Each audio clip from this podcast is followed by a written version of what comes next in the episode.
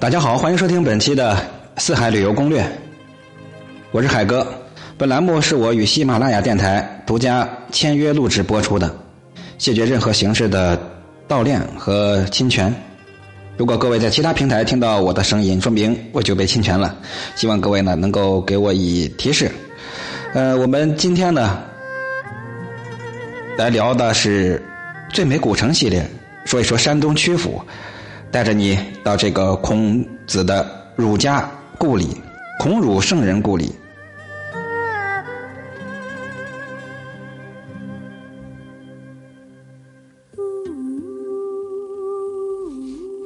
曲阜呢，古称鲁县，它位于山东省的西南部，是周朝时期鲁国的国都，是中国古代伟大的思想家、教育家。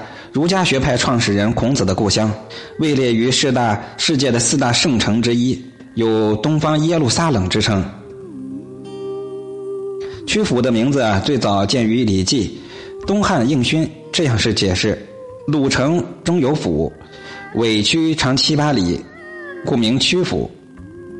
在春秋末期啊，孔子出生在鲁国的昌平乡，他打破了学在官府的传统。及夏商周三代文化之大成，在鲁国呢是创办私学，聚徒讲学，周游列国，积极从事政治活动。鲁国呢俨然成了全国的教育中心。孔子不仅是儒家学派创始人，同时呢也是中国古代突破对自然山水宗教态度的第一人。在《论语·雍也》篇称：“仁者乐山，智者乐水。”这句话也是海哥非常认同，以及非常有共鸣的一句话。曲阜的主要景点有孔庙、孔府、孔林、六义城、石门三国家森林公园。孔府是由这几样组成的啊。首先，我们来慢慢的说。第一呢是孔庙，它是在曲阜的南门内，是第一座祭祀孔子的庙宇。据传啊。孔子去世的第二年，鲁哀公将其故宅改建为庙，以皇宫的规格而建，是我国三大古建群之一，堪称咱们中国古代大型祠庙建筑的一个典范。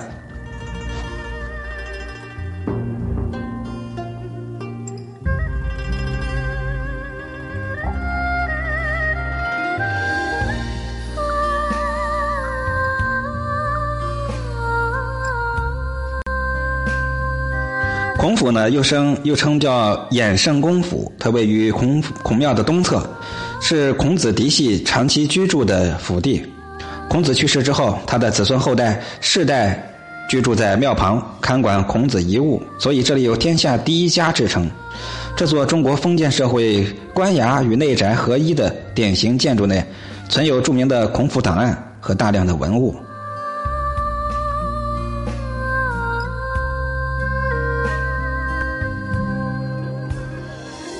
孔林原名圣林，是孔子及其家族的墓地。相传孔子的弟子都将故乡的树木种植于孔林之内，所以林中呢古木参天，茂林幽深。这是我国规模最大、持续年代最长、保存最完整的一处氏族的墓葬群和人工园林，存有李东阳、严嵩、翁方刚、何绍基、康有为等历代大书法家的亲笔题碑。因而，孔林被称为碑林，堪称书法艺术的宝库。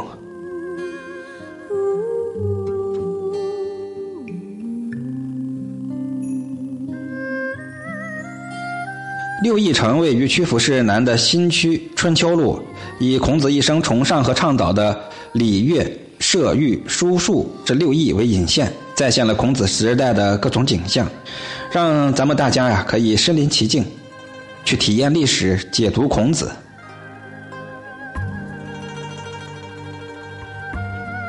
石门山原名叫龙门山，位于曲阜的城东北，因为两山对峙，形如石门得名。相传李白和杜甫曾在石门峰台设宴话别。清代著名的戏剧家孔尚任更是被山中景致吸引，在此隐居数年，并酝酿出不朽的名作《桃花扇》。孔子被尊为至圣，曲阜自然被视为圣地。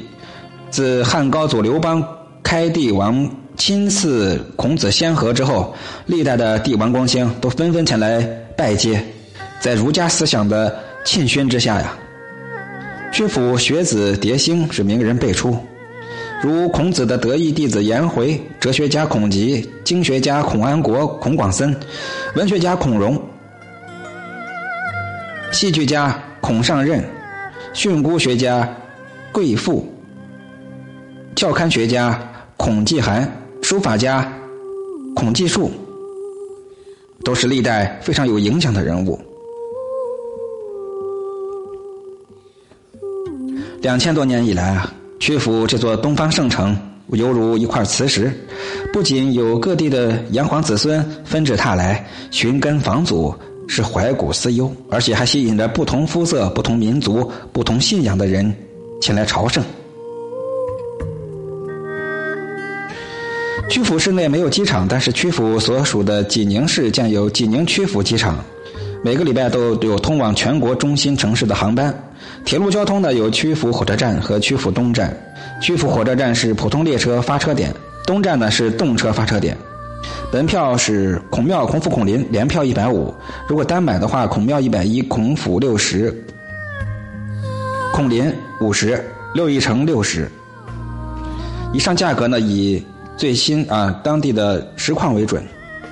在每年的九月下旬至十月上旬，曲阜举办孔子文化节，节日是在孔庙大成殿前举行。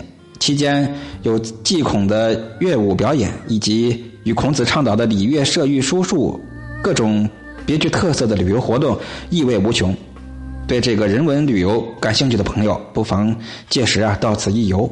我们的走遍中国活动也有机会光临曲阜。我们面向全国，仅招五名成员，目的就是为了体验真正的深度旅游、自助旅游，带给你完全不同的靠谱的感受。好，报名的方式就是添加我的微信，我的微信在节目标题的最后十个字母，大家直接去复制粘贴。如果不能复制，那你们就照着打一下，就十个字母啊，其实是我昵称的缩写。今儿就到这儿，我是海哥，咱们下期接着聊，拜拜。